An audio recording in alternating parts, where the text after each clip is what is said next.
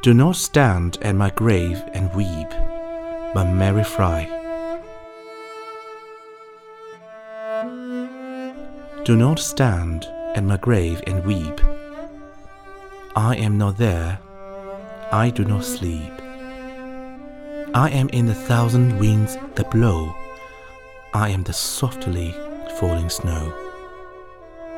I am the gentle showers of rain. I am the fields of a ripening grain.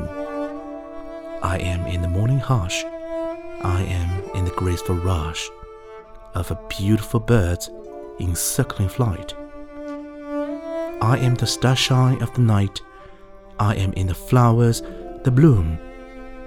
I am in the quiet room. I am in the birds that sing. I am in each lovely thing. Do not stand at my grave and cry.